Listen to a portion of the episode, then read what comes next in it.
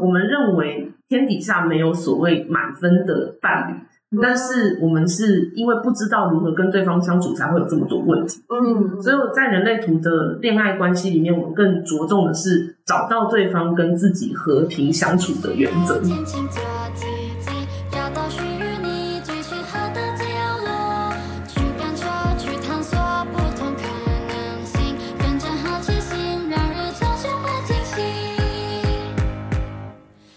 收听本集的听口语聊聊。听口语聊聊是希望可以透过轻松聊天的访谈方式，帮大家可以更了解设计、创业还有听口语，提供大家对理想生活更多的想象。那我是听口语的 AD。我是 p i n k 的 Lucy，今天我觉得很高兴，我个人是还蛮期待，不确定大家知不知道，或是有没有使用过 Pinko 上面的其中一个品相类型的服务是体验活动这个品项。那体验活动里面，其实很多人可能会，如果有知道的人可能会知道说，哎，我们有精工体验，有调香体验，甚至可以去露营。其实里面有一个仔细上，我觉得是近年来比较多人开始会注意到，或是开始讨论，因为知道在时代比较忙乱的时候，大家的心灵就很需要安定。那这为什么会讲到这个呢？是因为我们今天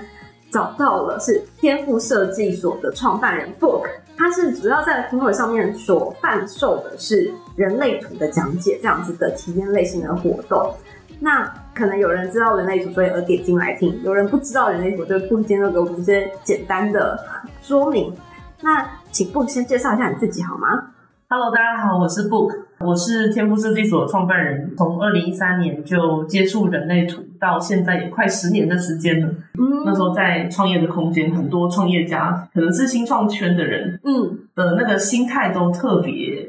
开放，啊所以我觉得他们很喜欢研究自己是谁，或是自己适合什么。嗯对，然后那时候就跟创业圈的朋友一起在探讨人类图，然后最后就很多人来问我问题，然后也有很多创业家会咨询我说，他觉得希望我可以帮他看看他跟他的合伙人。啊，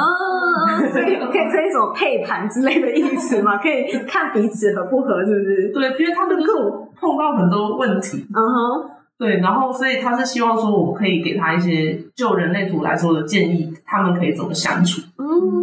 好特别哦，因为我其实很难把创业家跟人类图联合在一起。我相信也有很多人大概可能多多少少听过人类，但是不太确定它到底是什么东西。因为我相信台湾的命理主流，然后在这一类型跟出生时辰相关的这个算是科学理论里面有几类嘛，比如说，如果比较是中式的，可能会是紫微斗数、八字，然后你的生生辰的命盘，你的爸妈几岁出生的时候就拿去跟老师合你的名字之类的这种。那另外一个，我觉得现在比较主流的，可能是大家比较知道，毕竟国师这么的有名，大家可能对大家可能比较熟悉的是星盘类型。那人类图呢？人类图好像是一个比较新的领域，据我所知，它其实有点中西的原理去融合。但想要用 book 的专业来跟大家解释一下人类图是什么。嗯，我想可以先从一个比较大略的方向先去理解说，因为人类图其实是在西班牙发源，嗯然后创办人叫 Ra，我们都叫他拉这样子。嗯然后他在创办人类图的时候，其实是结合了易经，然后卡巴拉生命之树啊，然后还有脉轮跟量子物理学、基因学、易经之类的东西。嗯然后这里其实因为它的结合非常的多的项目，所以其实我们当拿到一张人的人类图的时候呢，其实看到上面很密密麻麻的数字啊，然后很多的意见的卦象啊，然后或者甚至是整个就是像人一样的图案。那我觉得用一句话来描述的话，其实拉就曾经讲了一个很好笑的比喻，是说他觉得人类图呢就是白魔法，然后就是占星呢就是黑魔法。哦，这不代表就是这是创办人的言论，不是代表我们现在任何人的言论，蛮有趣的。怎么说呢？黑魔法跟白魔法都是魔法类型的，但是？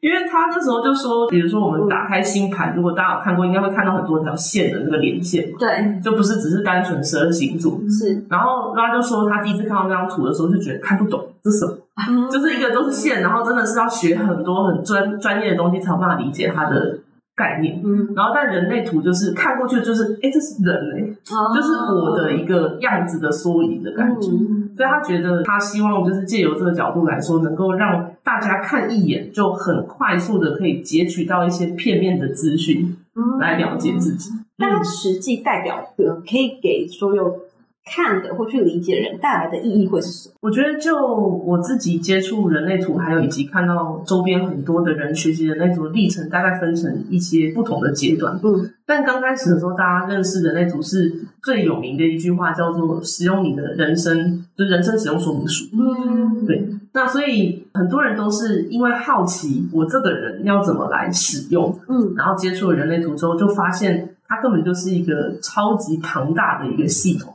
嗯因为它不只是了解我自己在这个世界上的角色定位啊、意义、价值，或是我的天赋可以怎么样去使用，或是我还有什么样的潜能。它还可以了解，就是比如说像我内在如何思考，我是如何沟通的，然后甚至我在这个世界上的角色定位可以怎么样去定定它，然后为自己铺路。嗯就有点像我们如果把人类图去做一个比喻的话，它就是一个人生的校正系统。听起来有点悬，我怕大家已经已经转不来，有一点点悬，但是又好像我我自己听过人类图的这个定义，这一张纸出来这个图，有点像是你的原厂设定，就是你因为它是有点像是 Photoshop 当下就是出生之后这个东西，但又不是这么的命定论，当成你一个指引的方向，但人生还是有无限的可能性，它有点像原本的这个骨干，但每一次每次的选择会最后长出你此生的最棒的这个样子，或是你此生比较合适的一条路线。可以算是这样去理解，因为像就人类图当中初处接触的人，蛮常听过两个词，叫做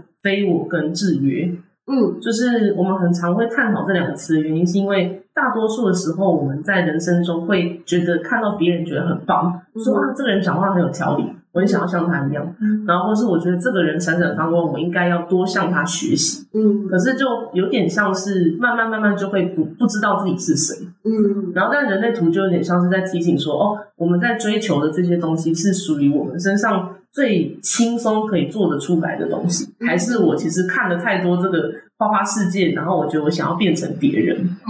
哦，了解，所以还是大家还是可以有选择，不过它是一个很好的一个 guideline，让你看到可能你或许原本的本质，或是比较顺应的方式走的话，它可能是什么样子。嗯知道吗？蛮有趣的。我我好奇一下，因为刚好我跟 Lucy 在 book 来之前，其实我们自己都有接触到人类图的经验，就是我们也还没有找过 book 做过这个体验活动。我也好奇，Lucy 呢，为什么大家好像会遇到这个东西，总会有一个开始的原因？你们要分享一下，就从一般人的角度来看，你什么时候开始接触人类图？我接触人类图就是差不多在就是准备要找工作的时候，刚进第一份工作的时候，然后我就觉得感觉自己有一些天分还没有被开启，然后就是在朋友的引荐之下，搜寻一下我自己的人类图，然后就看一下说，哎，我自己有什么隐藏的那个天赋是我自己没有被发现。所以今年才接触，对，那你现在对他的理解？我现在对他的理解就是，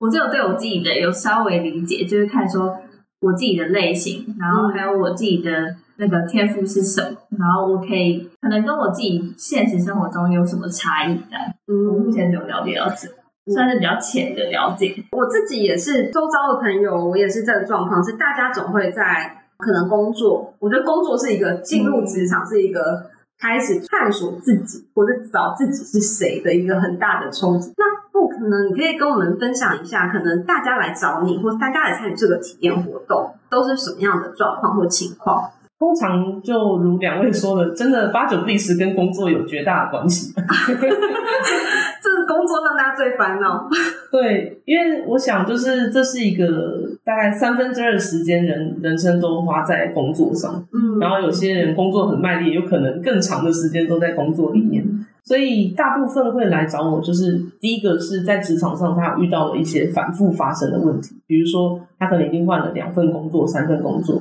然后他感觉不到他找到适合的工作，嗯就是一直在碰撞，然后一直在错误的一个就是工作模式里面去运作自己。嗯就比如说，可能常常会跟主管沟通不良，或是他做的很辛苦，然后就是没有办法被上面的人看到他的努力。嗯然后也有很多人是真的纯茫然，嗯就是完全不知道自己该去哪里，然后好像做了很多尝试，但每一个都唤起不了他内心的热忱。嗯然后所以他就很迷茫的也有，然后也有的人是单纯真的因为工作碰壁了，然后他想要得到一个比较具体的解答。嗯。然后也有一些人是他其实很清楚知道自己要什么，嗯。只是他会觉得他的想法他不够肯定，嗯，就他希望有一个陌生人，就是不认识他，然后也不知道他在做什么，但是可以讲出他很心里面在想的一些东西。嗯，所以我觉得分成三个不同的需求的主题。那可不可以帮我们具体可能举个例子说明一下，在这样子的这么三种情境底下，人类图实际可以怎么样帮助到他们的迷茫？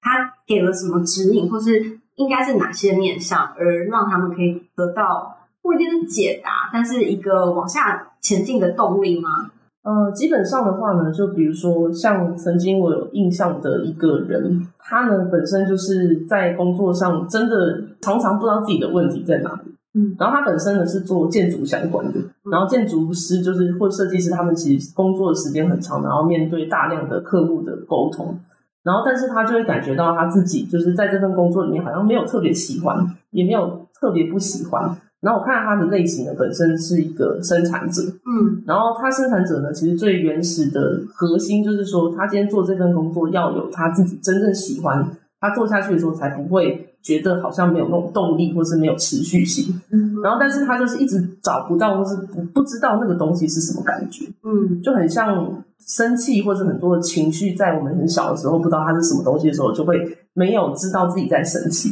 嗯，对，然后所以同样的，我觉得人类图很多的东西是它有很多的定义，是我们看一眼没有这个体验或是没有这个体会的时候很难理解。嗯，所以很多的人来的时候，他们都是听到人类图说，呃，生产者适合有热忱，嗯可他们并不知道自己的热忱是什么。哦，嗯，所以它可以搭配其他的去协助他找到这个方向。我觉得刚刚 Book 讲到一个很棒的点是，其实所有的这些所谓的命理科学好了，它其实都是帮助你，让你有一个知的概念。因为在你没有这个无知的情况下的话，你会不知道从哪里着手。嗯，开始就是人生真的，我觉得啊，很像一个大海里面，就是你学校之后，你很像被丢到一个大海里面，然后四处你都可以去，但是四处你也都不知道你要往哪个方向游。我觉得相信很多人应该都会有这个感觉。嗯，那这样子的一个东西，我觉得好像是可以指引大家一个方向。那刚刚不有讲到一个东西，是可能不了解人类图的人不太知道的，是生产者。所以这个在人类图里面是什么东西？它是不是人类图里面还有几个这样子的分类？可以帮大家简单介绍一下。基本上的话，因为每个不同的类图学派来说，会有一点点微微的差异，大致就是分成四到五个大的类型。然后这个类型呢，其实是主要帮助大家初入门的人比较容易理解人类图而设定的。它比较不是为了要区分说哦，你就是这个类型，或是啊，它就是什么类型，嗯，而是说这个是一个通用原则。那类型的意思就是指说呢，我们每个人都有自己适合运作或者想要被这个世界理解的一种方式。嗯，然后这个方式呢，是一种真的蛮通用的原则。就通用原则的话，先可以跟我们分享说，那大概有几个方向是大家可以先了解的。总共这五个的话，第一个就是显示者，嗯。然后占了世界百分之八到百分之九，嗯，然后再的话就是生产者，嗯。那生产者本身的话大概是百分之三十到四十左右，就是这个是一点浮动的，嗯，然后另外就是显示生产者，然后大概也是三十到四十趴，所以其实生产者系列这个组成社会当中百分之七十的存在，哦，是最大宗。对，最大宗的，嗯然后再来就是投射者，大概占了百分之二十，然后还有最后一个是少数族群的反应者，大概是百分之一到百分之二左右。嗯，哦，那这几种其实它的数量来讲差距蛮大的耶。如果以这个 percentage 啊，那你你自己是每一种，因为不可能你也经营很久了，你每一种都遇过了吗？嗯有什么比较印象深刻的？我想可以针对每一个类型都给一个简短的小故事。没问题，没问题，那太好了。那像显示者的话呢，就是基本上它的通用原则就是说，跟这样的类型的人互动要给予尊重是很重要的。那但是这个尊重是有点呃空泛，所以这个故事呢，就是曾经有一个客人他是显示者，然后他就有分享过，他平常的脾气都非常好，就是都是一个很 peace 的状态。然后可是突然有一天，他发生了一个很小的事情，然后那件事情让他是心情非常差，而且很生气。就是有同事呢，就是擅自没有经过他的同意，在他桌上借了剪刀，然后没有放回去，然后他隔天就气到不行，嗯 而且是真的很生气，要跟对方理论的那一种。，Lucy 你会吗？我拿那个剪刀没有放回去，就忘记了。我我不会我感觉真的很随意是 这就是这个通则的 personality 的一种展现形式，对不对对一种展现形式。？OK，因为他可能每一个人在意的东西不一样，但是这种尊重可能对那个客人来说，这是一个基本的尊重。嗯，对，那可能别人就是比如说可能电脑啊，或是可能他的生活范围啊，嗯就是某一个东西是他特别在意的。嗯，对，了解哦，真的是很具体诶。然后像显示生产者的话呢，就是嗯我觉得是一种明确的告知。然后这个故事呢，就可以举一个我客人呢，他是本身是一个在公司里面的高阶主管，然后那个高阶主管呢，他的工作其实是做产品经理，然后所以他平常就是会接触很多，就是跟公司要想说要怎么样把公司的产品卖出去这件事情。然后像他就是很需要在工作上带带底下的人的时候，底下的人有一个很及时的回馈，嗯。就比如说他可能就是给予说，哎，今天我们要做什么事情的一些框架、大的方向，嗯。像显示生产者其实蛮适合设定这种框架，嗯然后框架策略型就是很快速的放下去之后，底下的人就知道要做些什么，嗯，这这是显示生产者的理想。所以他很有当 leader 或是 PM 这样类型的一个特质，对。可，以这样讲。因为真的有些人，他对于就是脉络理性这件事情会是比较困难一点，但就是有人会特别的容易，一二三四五，你就是照这个做就对了。对，OK，所以如果你是这样的人，或许你可以看一下你是不是显示生产者。那生产者呢？因为他生产者跟显示生产者，他们看起来是都有同样的名字，他们同一系列的吗？他们的呃某一个能量中心是有相同的概念在里面，就跟那个热忱有关。嗯嗯嗯对，那但是差最多就是在前面的显示跟没有显示这两块。，OK，所以如果是没有显示这两个字，就是一般的生产者，因为他们都各半嘛，就是几乎是七十 percent 里面的一半一半。所以这样子的话，那一般没有其他的症状，就是生产者这样子类型的通者，他大概会是一个什么样子个性的成呃，生产者就真的比前世生产者还需要更多的细节，就是更明确。那所谓的那个更明确呢，是指像我曾经有个客人，他的员工是生产者，然后那个老板非常崩溃，因为老板是投射者，然后投射者是一个，就是你给他一个大的框架，他就可以自己去把东西做好。然后但那个生产者就是他必须要巨细靡遗到，你要告诉我你要 Excel 还是你要 PDF，然后你那格式里面有什么项目。然后那个老板就觉得这还需要我说吗？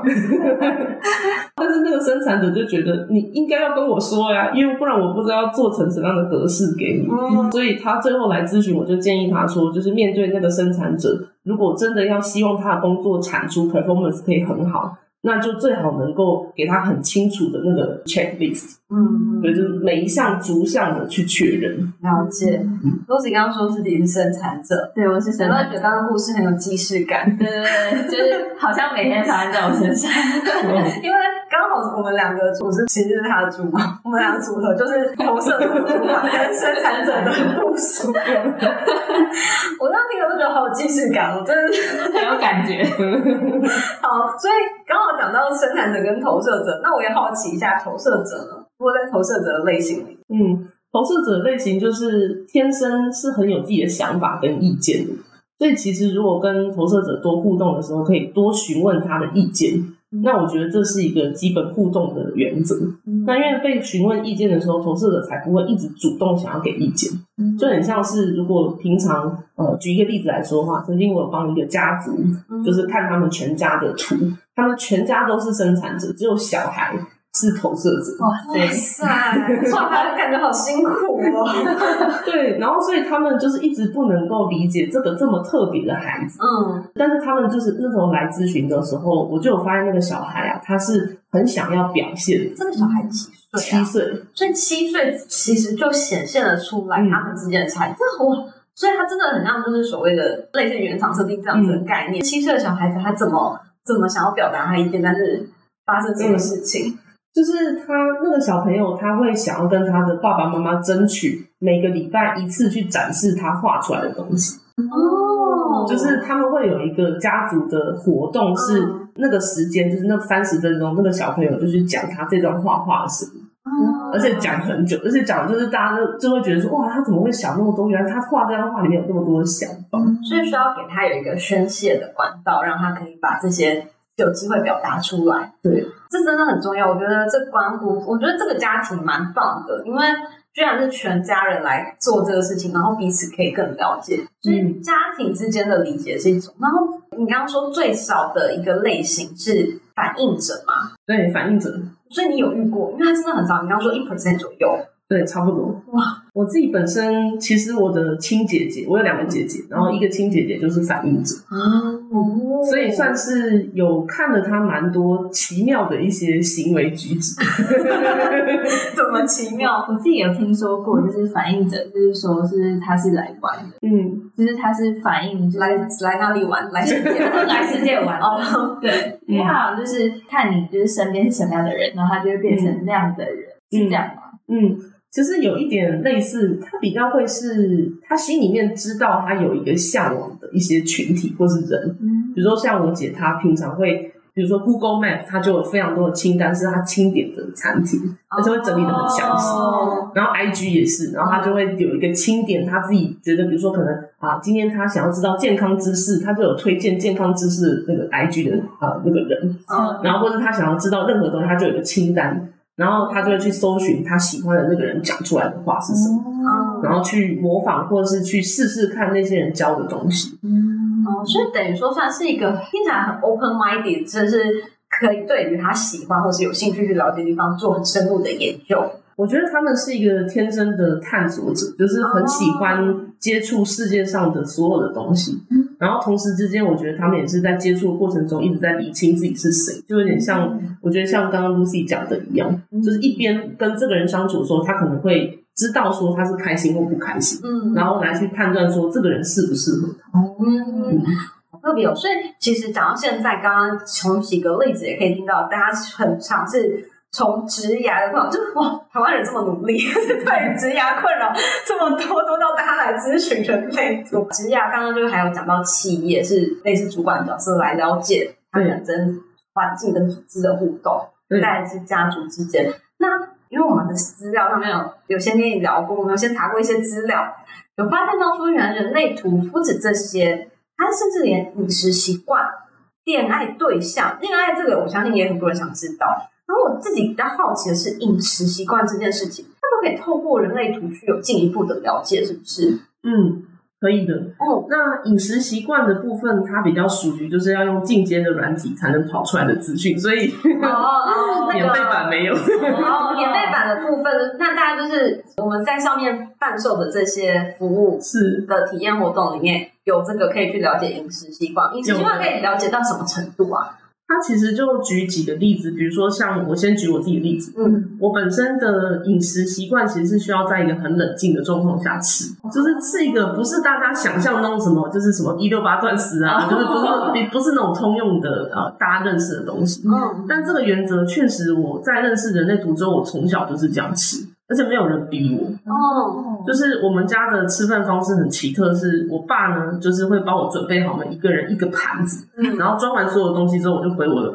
位置上一个人吃，然后不讲话，然后谁都不讲话，很安静的吃。哦，我可以想象到，就是如果你现在有一些同事啊，中午就是自己默默在角落吃便当，你真的就不要看。然后或许他的内图就是对他设定的，对不对？就是有点类似这样子的状况了。但这件事情可以帮助到你自己了解什么？比如说，你了解了你是一个比较需要冷静环境吃饭的人，嗯，那他会怎么样吗？它其实我觉得就直接的影响一个人的健康，嗯。因为像我自己观察的一段时间，就是我有试过在很紧张的时候吃，跟很安静、很冷静的时候吃。紧张吃完那一餐，胀气的机会非常大，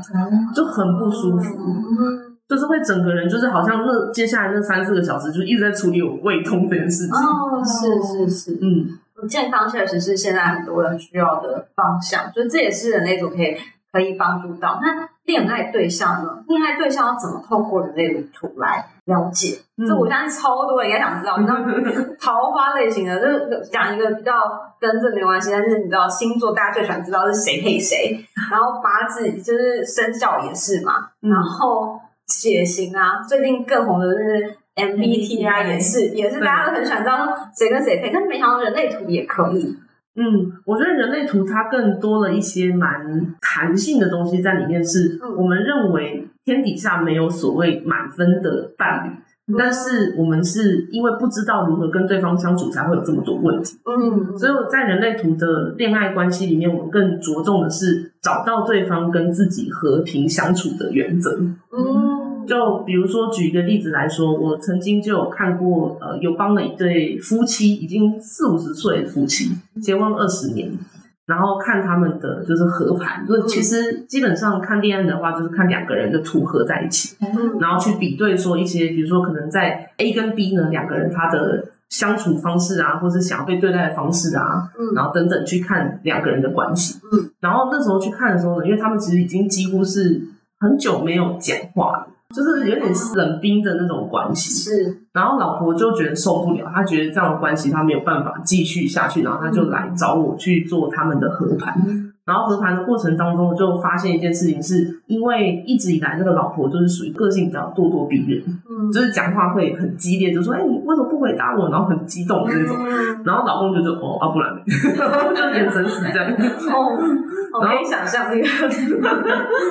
对，然后后来就是得到了一个解答，就是说，因为老婆一直在用她觉得正确的方式对她老公，嗯。然后可是她老公可能不这么希望这样子情绪很激烈的互动，然后所以最后两个人就是最后协调的一个方式，就是说，好，那老婆以后就是讲话的时候会尽可能的不要用这么激烈的方式跟对方沟通，嗯。然后就比较让他们关系没有那么紧张。嗯，我觉得这个故事很棒诶，就是包含刚刚 Book 讲到，就是其实没有真的是一百 percent 的伴侣，一定大家是靠着相处磨合来的。但人类图它反而给了一个相处磨合指引的 guideline，嗯它不太是一个告诉你你谁配谁，而是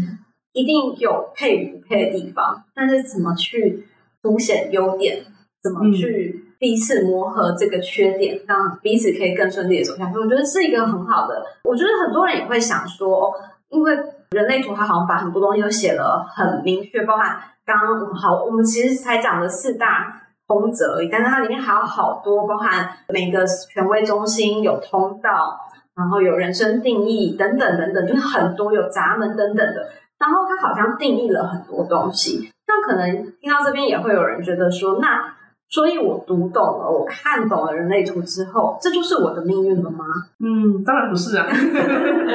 所以我觉得它最有趣的地方是说，在人类图的世界里面，就像我们刚刚前面提到的，每一个人的选择都会决定性影响这个人的人生有所不同。嗯像我可以分享一个例子，是我去年的时候许下了一个愿望，是我希望可以看到跟我同年同月同日生的人的不同人生版本。然后，所以我其实去年的时候有解读到了三个这样的人。嗯然后这三个这样的人呢，其中一个人他在做的工作是呃户外运运动用品店嗯的一个员工嗯，然后他平常本身是很喜欢运动啊，然后去冒险啊，然后刚好我其实心里面也是有一块这样子很喜欢这东西。然后再来另外一个人他是做老师，然后还有一个人是做设计师。然后我自己本身因为是艺人创业嘛，所以其实这些东西都是我的技能之一，只是刚好他们都变成了不同的版本的其中一个呃平行时空的我。哦，这样的来理解这件事情蛮有趣的。但你们的类型，你们的如果刚刚已经有去填写你的人类图的人，应该会发现他应该要填到很细，还要填到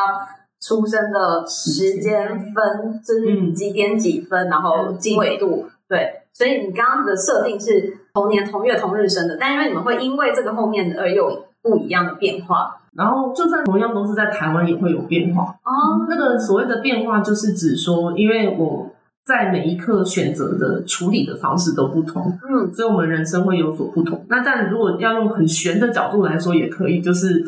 因为同年同月同日生的人，我们是不同的灵魂，嗯，所以是不一样的个体。哦，嗯，每个人都是独立的个体是没有错，但这是一个很好的例子，就是代表说，其实你们有可能很接近的人类图的呈现，但因为不管环境，不管是每一次你们自己的意识做出来的选择，而造成了有的人他是像不可能现在是在做关于人类图这样子的引导，但有的人他可能是做健身或者是潜水相关的的教具的人，然后有的是其他的，所以就回到我们刚刚的那个问题，是不是看了人类图，理解了这么多之后，我的命运就如此了？对，不是，因为这刚刚这个故事很棒，就是即使这么相近，但还是会因为所有的每一次的选择跟每一次的因素而改变。嗯，对，那所以最后，我觉得这还是一个很大的重点，就是所有的这些所谓的，因为人类图比较特别，我觉得它自己比较稍微特别。我知道虽然说它也有一点点所谓的预测的功能，但因为更多大家会想到预测的时候，比较像会是像是紫薇会看流年运势、命盘，看几岁会怎么样，几岁会怎么样。然后星座就是今年怎么样，再接下来怎么样，因为它是跟着星象走。那人类图我听到现在，我的我理解它也有一些些这样的做法，但更多人在讨论的会是理解自己、认识自己，可能会选到一个自己更舒适的选择，嗯可以这样理解吗？因为我觉得，就像刚刚 Abby 讲到很重要的关于流年这件事情也是一样。我觉得人类图提供了我们对于流年这件事情有个全新的见解是，如果假设我们跟着这个日子，然后过得很像那个流年的状态，比如说可能大家很恐慌，前阵子疫情，然后大家就疯狂去买口罩什么，然后就是跟着大家一起去。在那个状态下很紧张的话，它就等于说我们没有去使用我们内在的一个天赋，所以才会跟着这个环境一起走。嗯，对，所以其实，在人类图反而是反指标，是说，如果你觉得流年很准，就代表你没有在听你自己的声音。哦，好特别哦！所以它反而是回到，真的是回到自己，回到内在。因为现在很多灵性相关的内容，其实也是在于认识自己这件事情。因为现在的我，我也可以理解刚刚就是我说的，因为我自己也深刻感受到，就是现在的资讯量对所有人来讲都是超出，就是是我们人类有史以来可能目前的历史上面资讯量最爆炸，每天都有几亿 TB 的数据产生，这些其实都会造成所谓的我们这个 generation 的人应该都还蛮焦虑的。或许是回到拿自己的根基巩固，认识自己之后，你会比较安定于那你接下来怎么去做选择，比较是人类图带给我们的意义或感受，怎么样去解读，跟怎么样认知自己，把自己巩固好了，它或许是人类图比较特别的特质。嗯，没错。好，那刚刚有讲到很多事情哦，我今天也对人类图有一个很新的理解，因为过往真的是茫然的时候才去认识这个东西的，跟所有爱做心理测验的女生一样吧，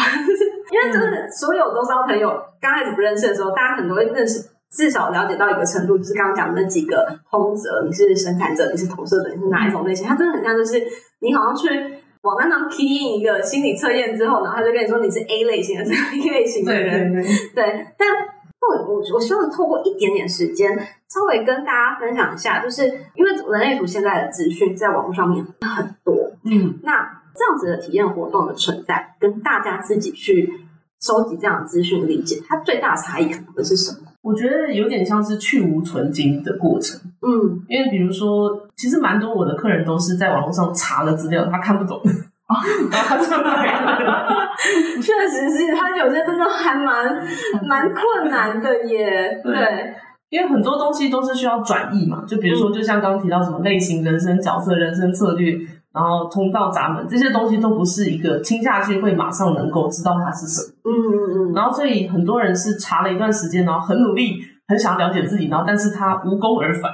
嗯，懂。然后再来的话，这是第一种，就完全看不懂。那也有的人是他可能研究一两年，然后觉得这个东西真的有帮到他，嗯可是他觉得有一部分的内容他没有办法完全的弄懂，嗯然后他想要更深入的听一个完整系统性的解说。嗯，所以我觉得最大的差别就是自己找的资料会很多，可是你不知道哪一些的资料要怎么去整理它，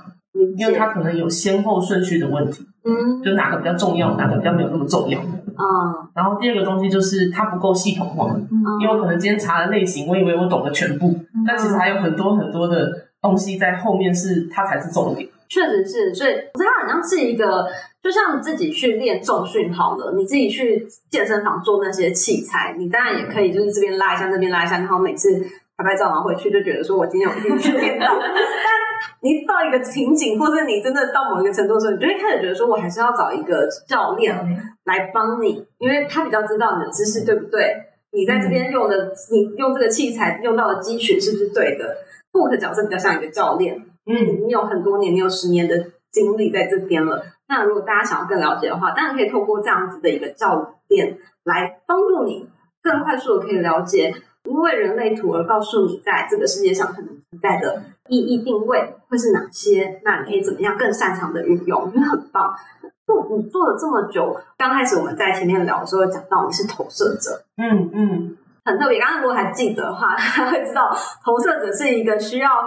很可以表达自己意见的。你觉得你有善用了你的人类图的天赋吗？哦，我觉得刚开始接触人类图的那几年，正好是这个天赋最被打压的时候。嗯，怎么说？因为以前我出社会的第一份工作，其实老板是说要做什么，我们没有太大的参考空间，就是我们只能说好，然后赶快去做。嗯，哦，那不是很适合所有的生产者，真的是大多数的。嗯对，然后我就不是这样的人，所以我那时候其实很痛苦。嗯我那时候就是刚开始就想说，好，没关系，我就牙一咬，撑过去就算。但是这个状况就是一直不断的在我的工作里出现。嗯然后我就觉得，我想要贡献的能力，我很清楚，我可能就是在于提供我的想法，或是整理一些资讯。但是老板不需要这个的时候，我就会觉得我不知道我可以干嘛。嗯然后后来就是一直到那份工作离开，到下一份工作是有人他看中我，然后他希望我可以去那个地方工作，然后那个状况就完全一百八十度的颠覆。嗯。就是开始那个主管是他会听我讲话，嗯。然后或是他会呃参考我的一些意见，或是他会问我说：“哎，你觉得这件事情怎么做呃会比较好？”然后那个时候我就突然间觉得我做工作好开心哦，嗯，就是有一种哎，好像我真的能够为这个工作使上力的感觉，嗯。然后也同时之间有一种被看见跟被认同的状态。嗯对，然后到后来就自己出来去做人类图，也是写了很多文章，然后或是拍了一些影片，然后大家也都是看到的时候相信或是认同我讲的东西才来。嗯，那很棒哎！我真的，我相信有很多人在职场可能还是很茫然。我相信我们听众也有蛮多还蛮年轻的，甚至三四十岁的人生也还在找自己到底下一步是什么。或许这是一个很好的工具，可以帮助到你。那今天也很谢谢布克来跟我们分享了这么多。如果你自己先有一些概念了，也很欢迎可以找布克，他就像你的教练一样，给你一个指引。然后你自己完全没有概念的，那那更好，因为你就不用自己上网查那么多资料，就有人说给你听了。所以我觉得都很棒。今天真的很谢谢布克来跟我们分享这么多，谢谢你。谢谢谢谢谢谢。